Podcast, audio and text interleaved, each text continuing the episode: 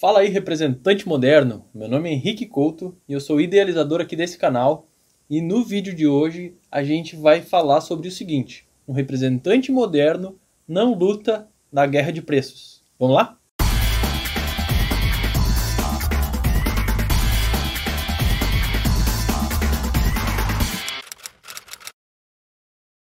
Uma das maiores preocupações dos representantes é chegar na frente dos clientes e chegar na hora de dizer o preço. E ele vai sempre comparar com os outros representantes, com as outras empresas, com os outros produtos que tem por aí, ou os preços que ele viu na internet. Eu lembro que quando a gente vendia máquinas, era uma máquina de valor agregado alto. E as pessoas ligavam para a empresa e falavam assim: Eu quero que tu faça uma máquina para mim que faz automaticamente embalagem aqui do meu produto, e depois coloca numa caixa. Depois também ela coloca sozinha dentro do pallet. Aí o caminhão já vem, já encosta, já carrega a máquina. Quanto é que vai custar isso aí para mim? Vai custar um, o quê? Uns 50 mil no máximo? Pessoa que não tem né, a noção do preço. E aí, claro, isso é um cliente totalmente fora de órbita. Estou dando um exemplo extremo. Mas é muito comum a gente já ter esse medo, inicialmente, já quando vai falar alguma coisa para um cliente, já ter esse medo do momento de chegar no preço. E acaba que a maioria das empresas, das pessoas hoje operam no que a gente chama de guerra de preço. Operam nesse estado onde por mais que a gente mostre para o cliente o valor das coisas, por mais que a gente se comprometa com ele, de que o nosso produto foi desenvolvido assim, assado, com todo cuidado, com todo carinho, ele está mal acostumado, vamos falar assim, de ah não, mas peraí, teu preço está muito alto, então não vai dar certo. Tudo bem, eu entendo aí o valor, mas não vai, não vai funcionar. Isso é a famosa guerra de preço. E muitos representantes enfrentam, enfrentam esse problema no seu dia a dia. Pegar essa guerra de preço e como que consegue, né, conviver nesse mercado continuando saudável, continuando vendendo. É uma coisa difícil, é uma coisa complicada que a gente vai falar um pouco mais, a gente vai discutir um pouco mais sobre isso nesse vídeo aqui hoje. Então, não. Baixar o preço na hora de fechar o negócio não é a melhor forma de conquistar os clientes, a melhor forma de ter mais negócios acontecendo todo mês. Essa maneira só vai ajudar para o mercado ficar cada vez mais difícil, para a guerra ficar cada vez mais sangrenta. Quando tu baixa o teu preço, tu faz com que o mercado fique cada vez mais nocivo. A minha esposa sempre fala, quando ela se formou em técnico em eletrônica, ela foi lá para Curitiba, foi morar lá, e quando ela chegou lá, ela estava com aquela visão antiga do tempo que o pai dela fez técnico, de que no momento que a gente se forma né, nessa profissão, a gente tem aí um, um mundo inteiro nos esperando e muitas oportunidades boas. Mas o que, que acontece? Com a saturação do mercado, tendo muitos técnicos, né, a gente brincava que tu chutava numa moita e saltava um técnico em eletrônica. Né?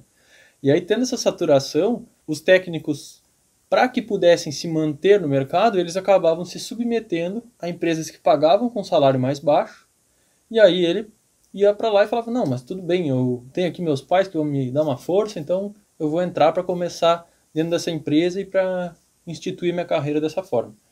Só que esse é um problema sério, porque esse pessoal que faz isso acaba atrapalhando os outros e acaba atrapalhando o mercado inteiro. Porque o que, que acontece?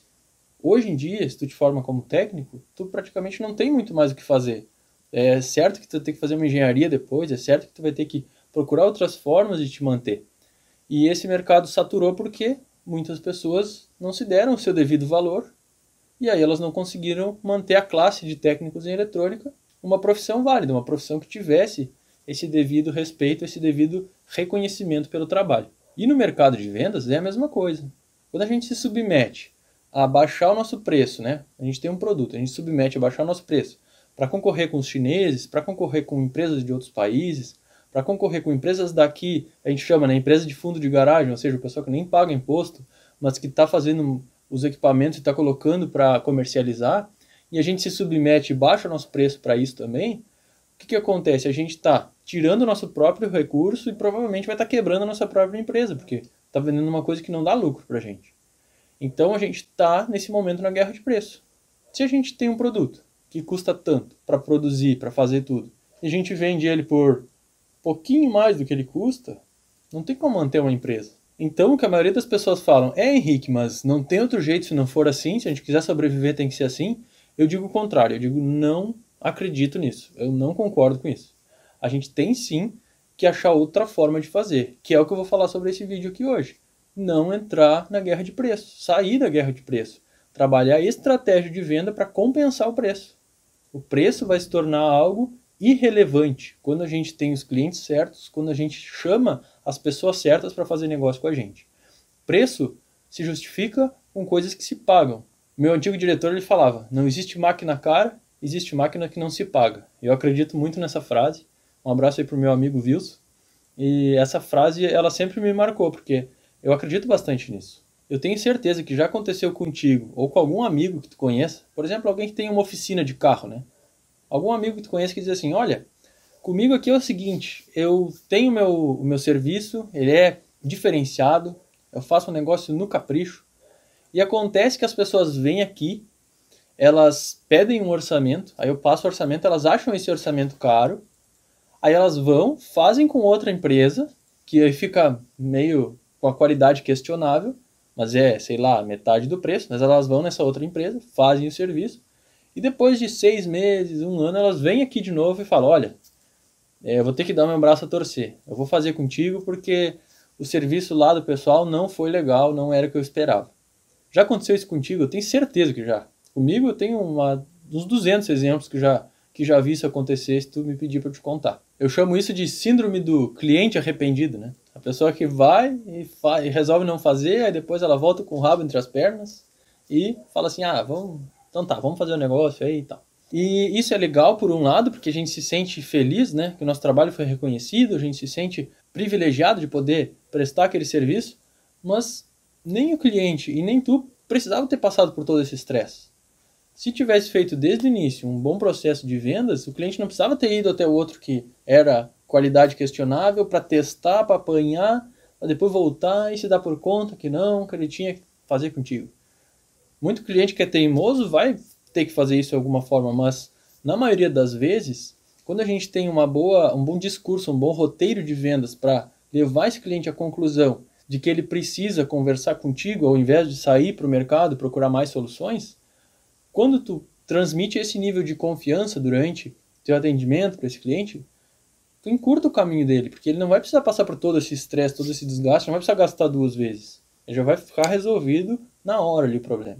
Claro, na venda de empresa para empresa, muitos compradores sempre vão acabar pedindo mais de um orçamento. Eles vão comparar diversos fatores, preço inclusive vai ser um deles, mas eles também vão levar em consideração entrega técnica, outros serviços que tu já fez, de acordo com aquela mesmo segmento de mercado.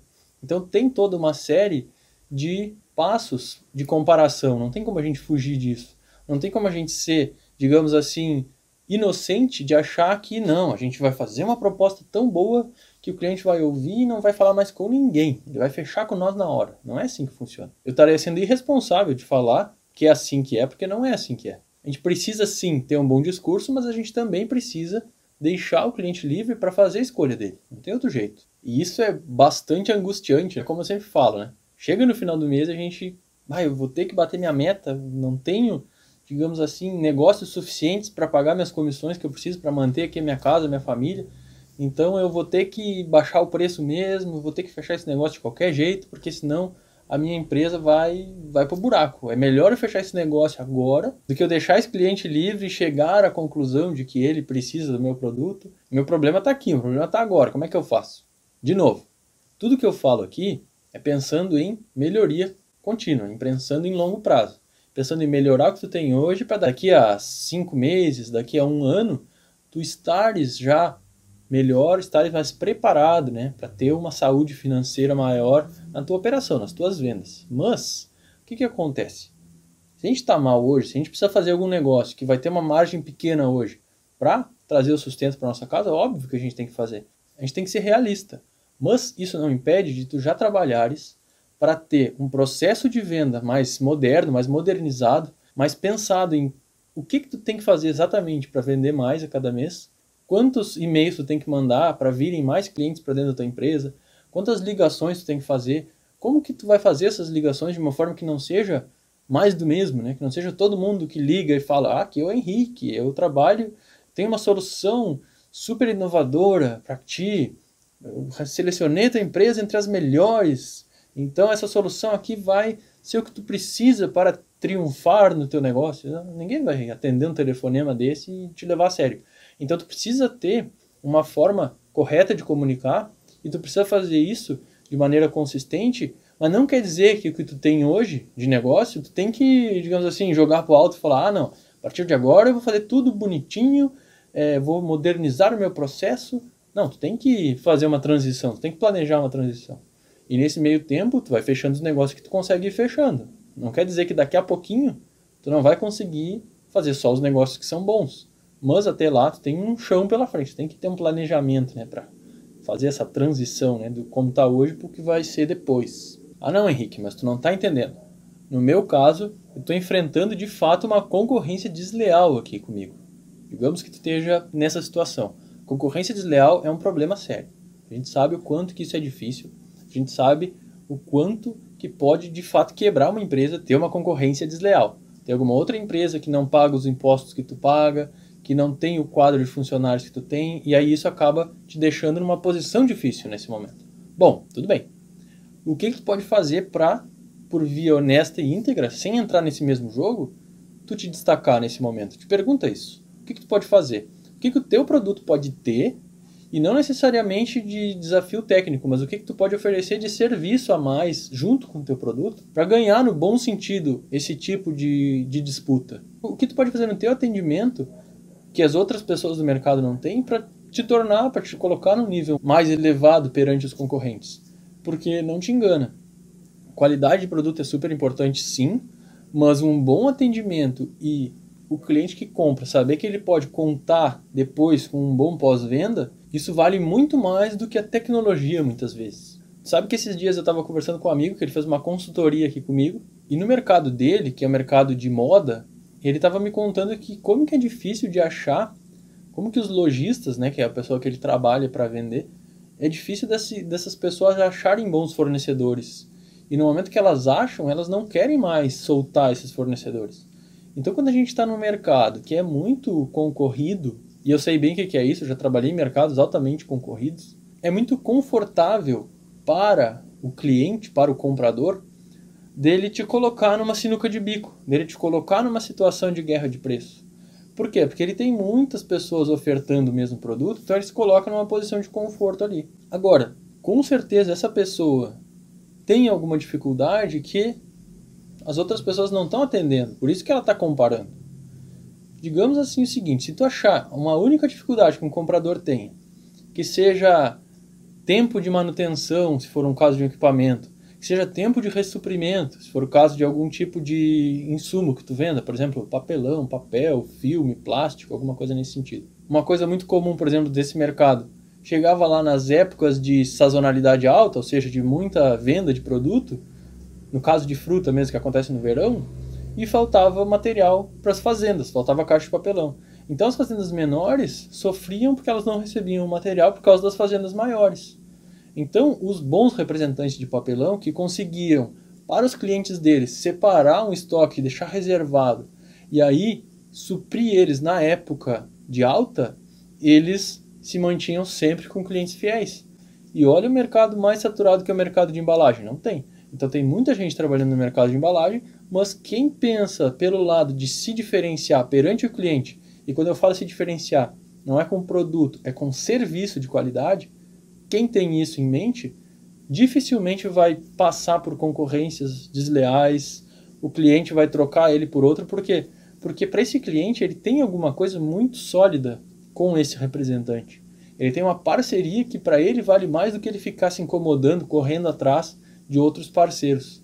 E às vezes, quando tu consegue criar esse tipo de vínculo, isso vale muito mais do que ficar tentando baixar preço, do que ficar tentando achar formas de mandar presente no final do ano. Essa parceria que tu constrói com eles é muito mais importante. Agora, o que, que nos deixa fora muitas vezes do mercado? É que a gente tem esse tipo de parceria com muito pouca gente. A gente tem esse tipo de parceria com pouquíssimos clientes na nossa carteira. São pouquíssimos clientes que a gente tem certeza que eles vão ficar com a gente, não importa o que aconteça. O que a gente deve fazer para ter mais desse tipo de cliente fiel, entre aspas, na nossa carteira? Qual que é o nosso desafio para conseguir fazer isso? Eu lembro de ser mais jovem e muito romântico, romantizava muito a venda. E aí eu pensava assim, não, eu atendo cada cliente exatamente da mesma forma. Eu tenho um procedimento de tratar todos da mesma forma. E, e aí eu esse era um valor que eu me, que eu me segurava. Eu falava, não, é isso que eu vou fazer. Não importa se ele comprasse um real ou se ele comprasse um milhão. Ele tratava da mesma forma comigo. E por muito tempo eu me vangloriei disso. Eu falei assim, não, vendo bastante, eu consigo vender bem, mas eu trato todo mundo da mesma forma.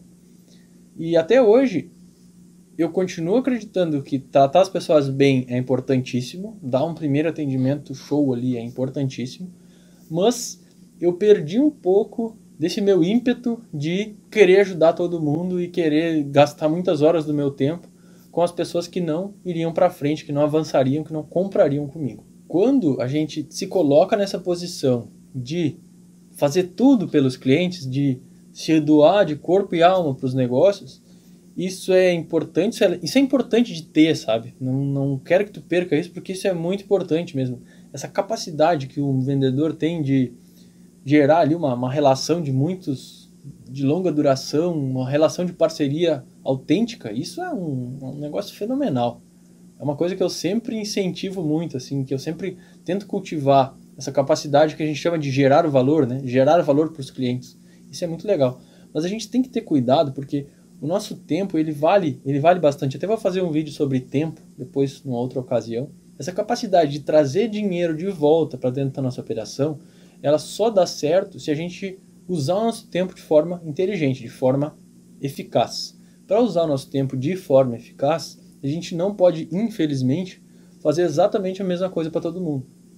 E aí foi o tempo que eu descobri a forma certa de saber até que ponto que a gente deve ir em um atendimento, até que ponto a gente deve cultivar clientes bons que não vão nos colocar em uma posição de guerra de preço. E a chave para isso é exatamente dividir as tarefas, dividir as responsabilidades com o cliente.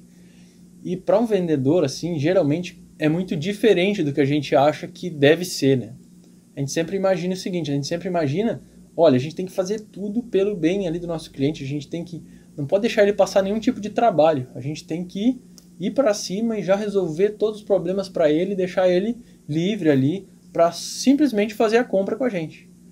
E é natural pensar isso, e eu entendo, porque eu por muito tempo pensei isso. Mas quando eu entendi que quando a gente cria um processo de vendas e eu tenho até receio de falar processo de vendas, porque parece uma coisa complicada, né? Mas quando eu falo um processo de vendas é só ter uma forma padrão de fazer os atendimentos.